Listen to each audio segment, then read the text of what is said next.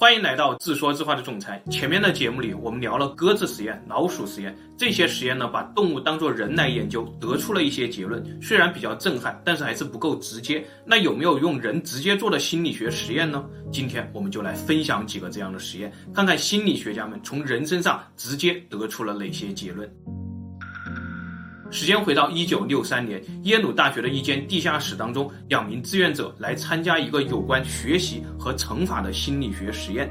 招募广告上说，实验大概一个小时，报酬是四点五美元，相当于现在三十八美元。实验助理跟两位志愿者讲述了实验的规则，一位扮演老师，一位扮演学生。按照实验助理提供的问卷，老师提问，学生作答。如果答错了，学生要被电一下，四十五伏；如果再答错了，加十五伏，六十伏。依次类推，最高的电压是四百五十伏。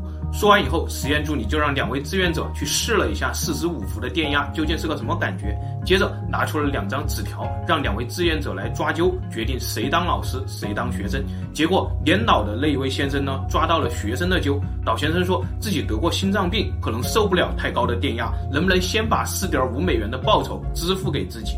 实验助理同意了老先生的请求，提前把四点五美元支付给了他，然后把他带到了隔壁的房间中。志愿者扮演的学生和老师隔着一道墙，实验助理坐在老师的身后，实验就这样开始了。慢慢的，学生答错了几题以后，电压上升到了七十五伏。导师听到了学生从隔壁传来的尖叫声，七十五伏的电压究竟有多疼呢？这里有一张表，大概是这样的一个感觉：四百三十五伏和四百五十伏基本上就能一击毙命了，所以这里没有列出来。几题之后，电压上升到了一百二十伏，老师觉得有点不对了，因为隔壁学生传出来的声音越来越惨。老师问实验助理：“没事儿吧？”实验助理示意他继续实验，叫声更加的惨烈了。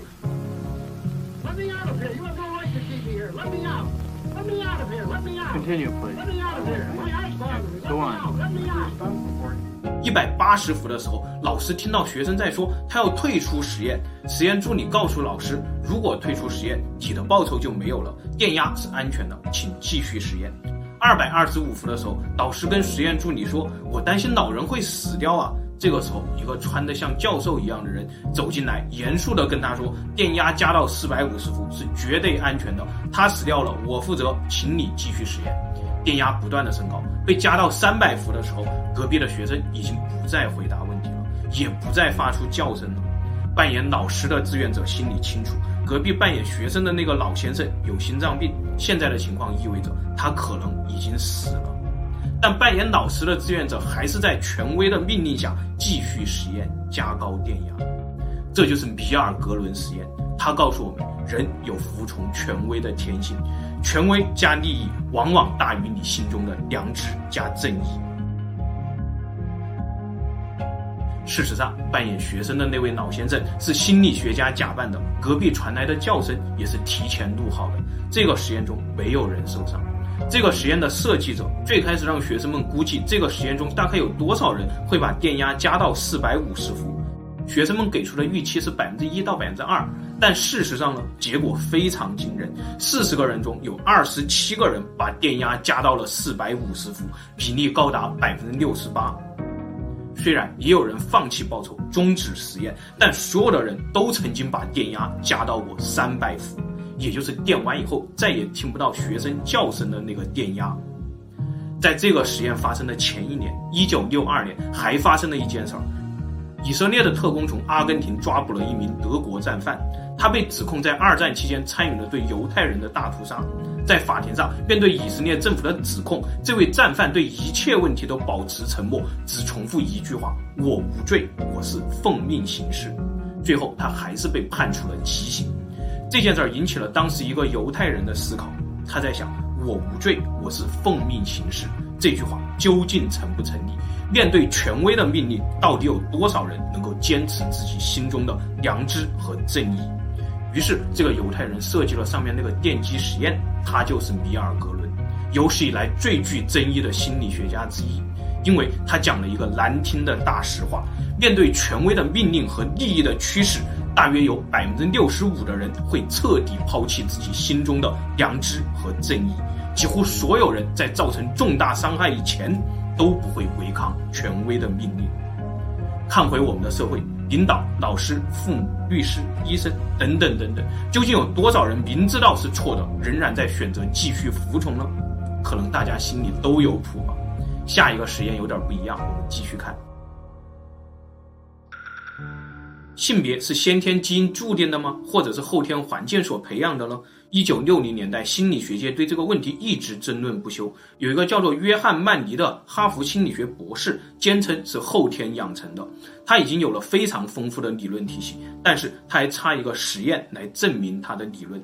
恰好，一九六五年，一位绝望的母亲找到了曼尼博士。母亲说自己有一对可爱的双胞胎儿子，分别叫做大卫和布莱恩。但是几个月前呢，在一次手术意外当中，大卫失去了整条丁丁。希望曼尼博士可以帮助自己。于是曼尼博士跟这位母亲讲了自己的理论。现在的情况，大卫想以男性的身份继续生活下去，一定会非常不容易。长大以后，他将无法接受这个现实。但是呢，性别是后天培养的。现在孩子还小，完全可以把他的性别重置为女性，再按照女孩来培养，这样对他可能更好。母亲接受了曼尼博士的建议，让大卫在二十二个月的时候接受了性别重置的手术，他的名字也被改为了布兰达，重新以女孩的身份开始生活。曼尼博士定期为他注射女性的荷尔蒙，观察记录他的成长过程。但是事情并没有像曼尼博士预想的那样去发展。长大以后，布兰达似乎开始意识到某些问题。这个时候，曼尼博士认为应该加强对布兰达的后天教育。他甚至说服母亲让兄弟俩进行一些所谓的练习：布兰达张开腿，布莱恩向前冲。曼尼博士认为，只有这样的练习有助于构建他们强烈的性别认知。真不知道这个博士是怎么想的。后来的情况越来越糟。布兰达跟母亲说：“如果再让他见曼尼，他就立刻自杀。”母亲坚持不住了，在布兰达十四岁的时候，告诉他了所有事情的真相。布兰达深受打击，将自己的名字又改回了大卫，并且以男性的身份开始生活。曼尼博士的理论似乎破产了，兄弟俩生活又重新回到了正轨上。十年以后，二十四岁的大卫还结了婚，领养了三个孩子。但是故事还没有结束，这场心理学实验的影响远远超出了所有人的预计。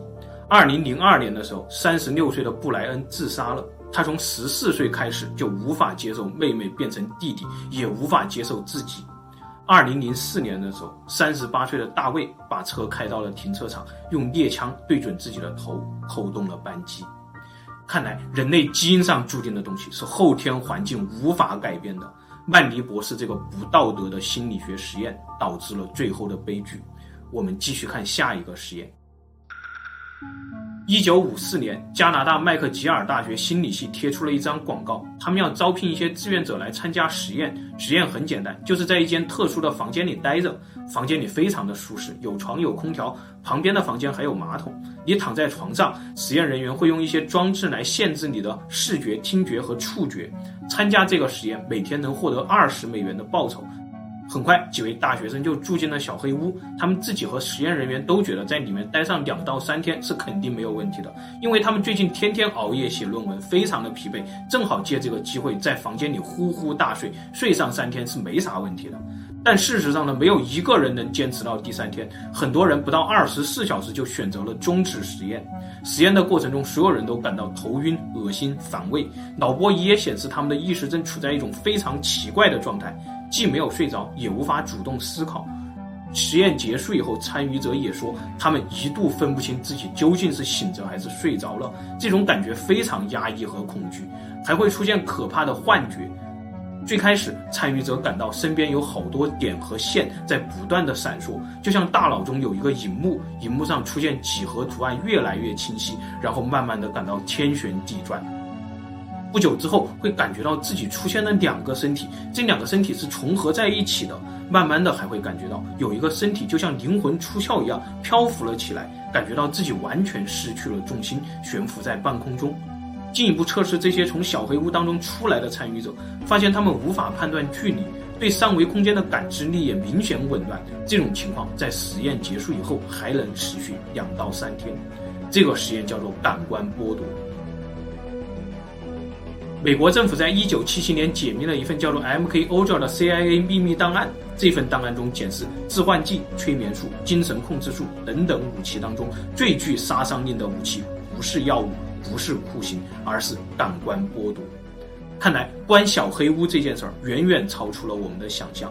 十七世纪的时候，欧洲就有一种饥饿面具，据说戴上这种面具以后，无论意志多么坚强的人，都会慢慢的说出真话。原来心理学家用这个实验告诉我们，人心中最深的恐惧不是死亡，不是疯狂，而是孤独。想想还真的有点可怕。社会飞速的发展，压力越来越大，逃离北上广，说走就走的旅行，魔音灌脑，暴饮暴食，这些寻求刺激的行为，就像是我们的本能在抗拒孤独一样。最后，我们再来分享一个实验，也许能够说明人心中最核心的东西是什么。时间回到八百年前，神圣罗马帝国，腓特烈二世皇帝想要研究人类最初的语言是什么，于是他命令手下进行了一个实验。他让五十个刚刚出生不久的婴儿居住到了一起，再指派一些养母来照顾这些孩子们。皇帝规定，任何人不能看小孩的眼睛，不能对小孩笑，不能触碰小孩，不能与小孩有任何的互动，不能与小孩说任何一句话。不能嘀咕，除了喂食和洗澡以外，小孩其他的需求一概无视。腓特烈皇帝想要观察这五十名婴儿长大以后会发展出什么样的语言，这个语言就是亚当和夏娃的语言。但是这五十个小孩在没有任何爱与关怀的环境中长大，他们到底会怎么样呢？发展出一套充满戾气的语言吗？或者根本学不会说话，还是会变得互相帮助、和蔼可亲，或者和正常的小孩一样的成长起来？实验的结果让人难受，这五十名小孩都在迎来自己一岁生日以前就去世了。后来，一九六零年代，有一个叫做哈里·哈洛的美国心理学家曾经说，上面这个残忍的实验正在全世界各地被重复着。当真如此吗？这太可怕了！他为什么这么说呢？原来他一生当中花了大量的时间用实验去证明爱与关怀的意义，其中有一个代母实验很能说明问题。实验中的小猴子一出生就被强制与母亲分开，关到了一个有两个假妈妈的笼子里面，一个是铁丝妈妈，一个是绒布妈妈。铁丝妈妈没有温度，但有奶；绒布妈妈有温度，但没有奶。这只小猴子究竟会更喜欢哪一个假妈妈呢？按照有奶便是娘的说法，小猴子应该更喜欢铁丝妈妈。但事实上，小猴子在一百六十四天的实验当中，绝大多数的时间和绒布妈妈在一起，只有饿的时候才去铁丝妈妈那边吸几口奶，然后立刻回到绒布妈妈的怀里。